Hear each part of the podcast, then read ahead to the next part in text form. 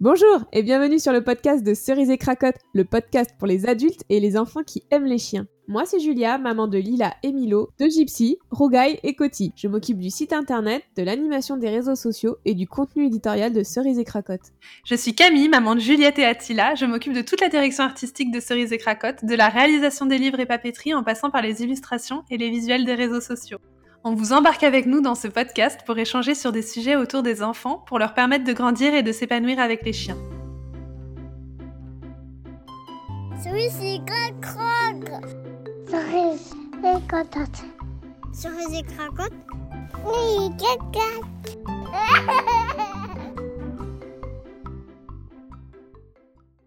Bonjour à tous, aujourd'hui c'est un podcast faire une activité avec vos enfants.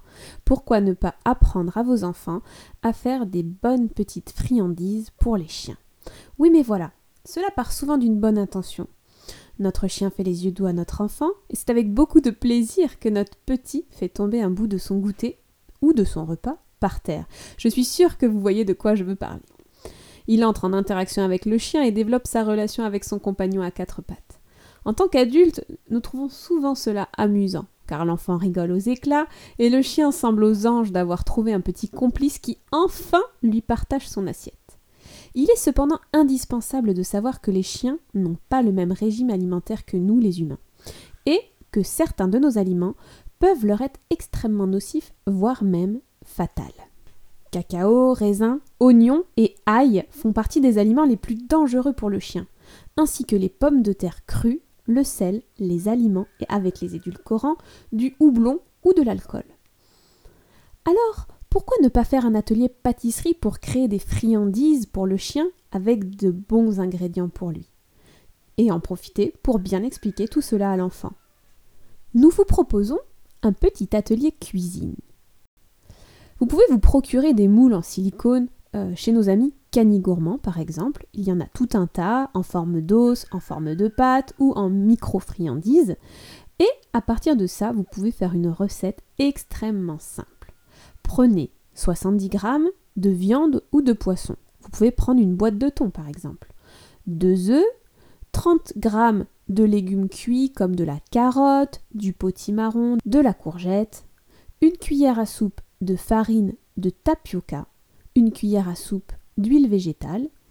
Vous mixez et vous mélangez le tout, puis vous remplissez vos moules et vous enfournez le tout à 180 degrés chaleur tournante pendant 10 minutes. Vous laissez ensuite refroidir et vous démoulez. Et c'est prêt. Vous aussi, parents et enfants, vous pouvez goûter ces petits gâteaux qui ne sont faits que de bons ingrédients. Nous vous conseillons d'utiliser de la farine de tapioca ou de la farine de riz, mais évitez les farines de céréales qui sont moins digestes pour le chien. Vous pouvez ensuite garder ces friandises dans des bocaux fermés, dans des endroits secs, à l'abri de l'humidité et de la lumière, pendant plusieurs jours, voire jusqu'à trois semaines. Alors maintenant, c'est à vous de jouer. Petit cuistot et grand cuistot, amusez-vous et partagez-nous vos expériences en nous taguant sur les réseaux sociaux. Je vous dis à dans deux semaines pour une nouvelle activité. Merci beaucoup d'avoir écouté cet épisode, on espère vraiment qu'il vous aura plu. Pour soutenir le podcast, vous pouvez le noter, le partager, le commenter sur votre plateforme d'écoute comme Apple Podcast par exemple. N'hésitez pas à nous rejoindre sur Instagram et Facebook et on vous dit à très bientôt. À bientôt.